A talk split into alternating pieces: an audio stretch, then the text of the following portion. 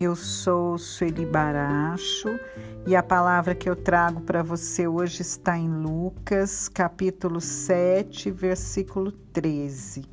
Vendo-a, o Senhor, movido de compaixão para com ela, disse-lhe: Não chores. Essa frase está num texto que Jesus vai chegando a uma cidade chamada Naim e ele tinha muita gente com ele, discípulos, e quando ele vai chegando perto da porta da cidade, ele vê que vai estão levando um defunto que é o filho único de uma viúva. Então ele se compadece, né? Vendo-a, o Senhor movido de compaixão para com ela, disse-lhe: Não chores. E ele acaba é, ressuscitando o filho dessa viúva.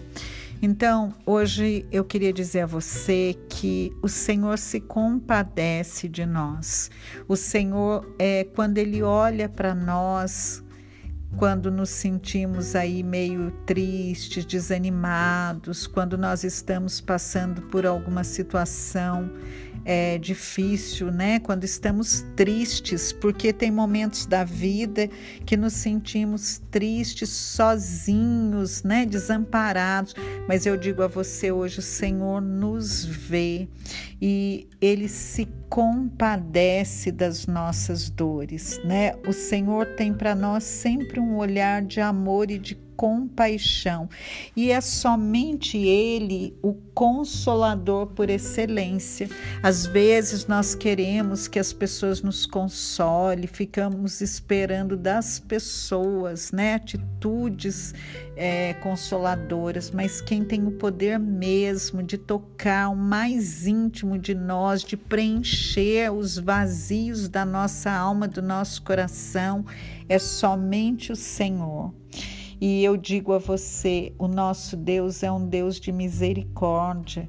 Então, Ele conhece, Ele nos conhece no, no, profundo, no oculto do coração, aquilo que ninguém vê em nós, Ele vê. E por isso Ele se compadece de nós, Ele sabe da nossa fragilidade, o Senhor sabe o quanto é, algumas situações da vida nos abate, nos entristece, nos desanima e ele vem, ele vem ao nosso encontro, ele se compadece de nós, ele nos consola. É, não significa que todas as vezes o Senhor vai transformar a nossa tristeza em alegria, ele vai fazer aquilo que nós queremos, mas ele vai nos consolar com certeza, porque Ele nos ama. Que Ele abençoe você, a sua vida e que Ele esteja sempre ao seu lado.